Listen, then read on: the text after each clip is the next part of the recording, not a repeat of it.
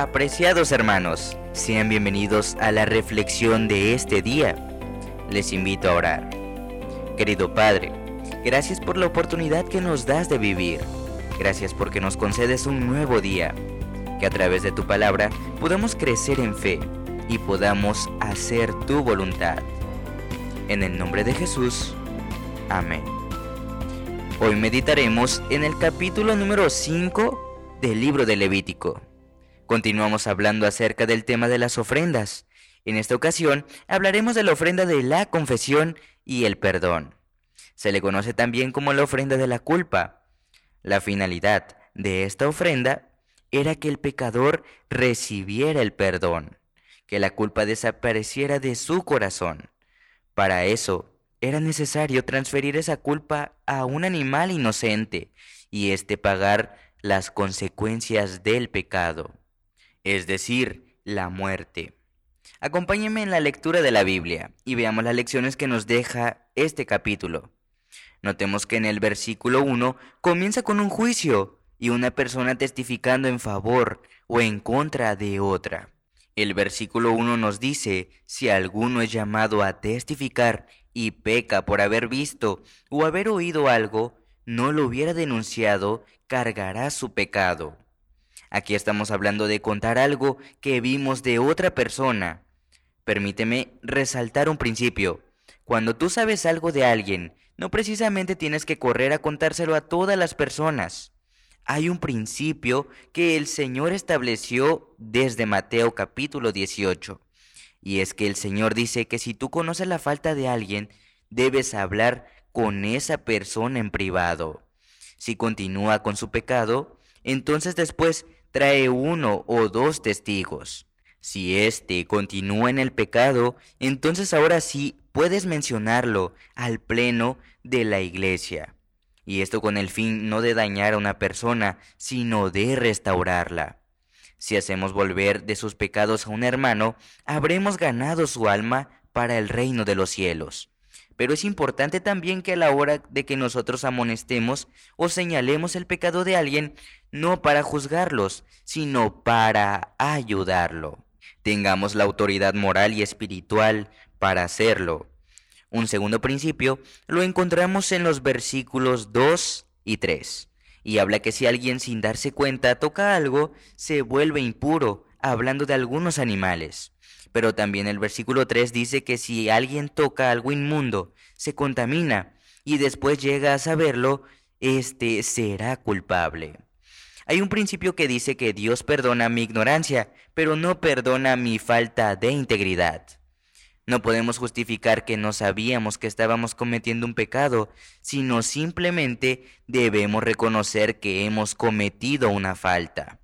Pero cuando hicimos algo, deliberadamente o conscientemente y negamos haberlo hecho, estamos faltando a la integridad. Y es importante entonces que nosotros seamos íntegros al Señor y reconozcamos nuestras faltas. Un tercer principio lo encontramos en los versos 7 y 11. Ambos versículos comienzan con la siguiente frase, si no tuviese suficiente para un cordero, traerá dos tórtolas y el versículo 11. Si no tuviera suficiente para dos tórtolas, entonces traerá dos pichones. Y el que pecó traerá, si no tienen las tórtolas o los pichones, trae a la décima parte de una efa de flor de harina. Aquí podemos ver algo importante, y es que Dios no excluye a alguien que no tenga los recursos para ofrecer algo. Es decir, el Señor realmente no le importa tanto la cantidad, sino la calidad. Entonces recordemos que en alguna ocasión una viuda colocó dos moneditas en la tesorería del templo. Los ricos daban muchísimo dinero, pero Jesús dijo que esta mujer había dado lo único que tenía, y había dado más que aquellos que habían dado mayor cantidad. Al Señor, repetimos nuevamente, le importa la calidad y no la cantidad. Un cuarto principio lo encontramos en el versículo 5. El que peque en alguna cosa deberá confesar aquello en que pecó. Cada vez que nosotros cometemos un pecado y queremos buscar el perdón, y el favor divino, no debemos hacerlo buscando oraciones o palabras elocuentes para justificar nuestra falta. No debemos andarnos por las ramas. Recordemos que el Señor sabe exactamente lo que hicimos, incluso lo que hemos de hacer. Simplemente reconozcamos puntualmente en qué fallamos y confesémoslo al Señor. Es importante que reconozcamos aquello en lo que hemos pecado y un quinto principio lo encontramos en el verso 17. Finalmente, si una persona sin darse cuenta peca o comete algo prohibido por el mandamiento del Señor, será culpable y llevará su culpa. ¿Cuántas veces nosotros hemos cometido un error y lo que hacemos es justificarnos? Y muchas veces culpamos a otros. Recuerda que siempre tú y yo debemos cargar con las consecuencias de nuestras propias acciones. No culpes a nadie más. Finalmente, el haber cedido a la tentación y el pecado es única y exclusivamente tu decisión. Es por eso que debes hacerte responsable de las acciones que has cometido y sobre todo de las consecuencias que esto te traerá. Así que es importante que hoy para finalizar recordemos que cada una de estas cosas nos recuerdan, número uno, la confesión. Número dos, nos recuerdan la expiación. Y número tres, nos recuerda la culpa. ¿Cómo te sientes en este momento? Culpable por haber cometido algún pecado? ¿Sientes que de alguna manera estás sumido bajo la oscuridad de la culpa? La Biblia expresa, porque de tal manera amó Dios al mundo que dio a su Hijo unigénito. Lo dio no solo para que viviera entre los hombres, llevara los pecados del mundo y muriera para expiarlos, sino que lo dio a la raza caída. Elena de White dice que Cristo debía identificarse con los intereses y las necesidades de la humanidad.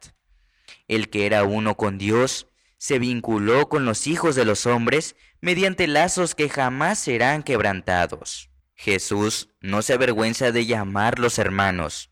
Es nuestro sacrificio, nuestro abogado, nuestro hermano, que lleva nuestra forma humana delante del trono del Padre, y por las edades eternas será uno con la raza a la cual redimió es el Hijo del Hombre.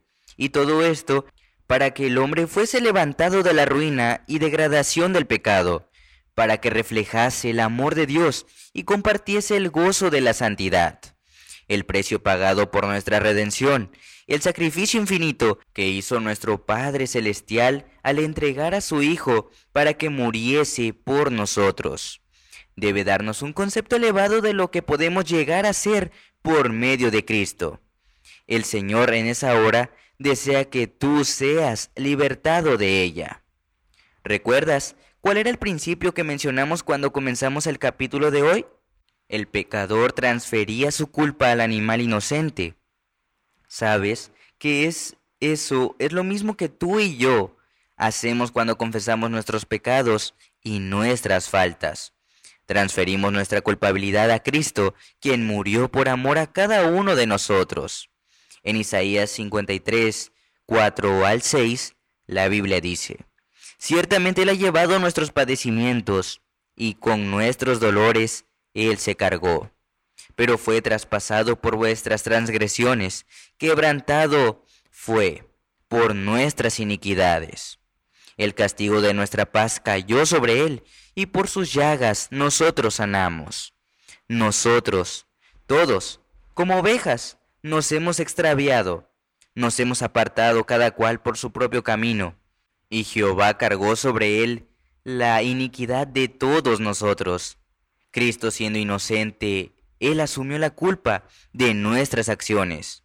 Definitivamente tú y yo no tenemos nada que darle al Señor como para pagarle lo que Él hizo por cada uno de nosotros.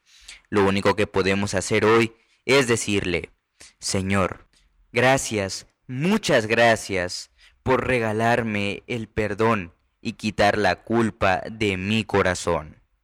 Recordemos que el Señor es el Cordero de Dios que quita el pecado del mundo. Alabado sea el nombre de Dios por Jesucristo. ¿Te parece si hoy hacemos una oración de gratitud a Dios por ese maravilloso don que nos dio a través de Jesús? Oremos. Padre, te damos gracias en esta hora. Gracias porque tú eres un Dios bueno, un Dios perdonador, un Dios paciente, un Dios que está dispuesto a siempre perdonarnos cada vez que nos presentamos a ti con un corazón arrepentido. Hoy queremos una vez más pedirte que quites la culpa de nuestras vidas y que nos otorgues el perdón. En Cristo Jesús te lo pedimos. Amén.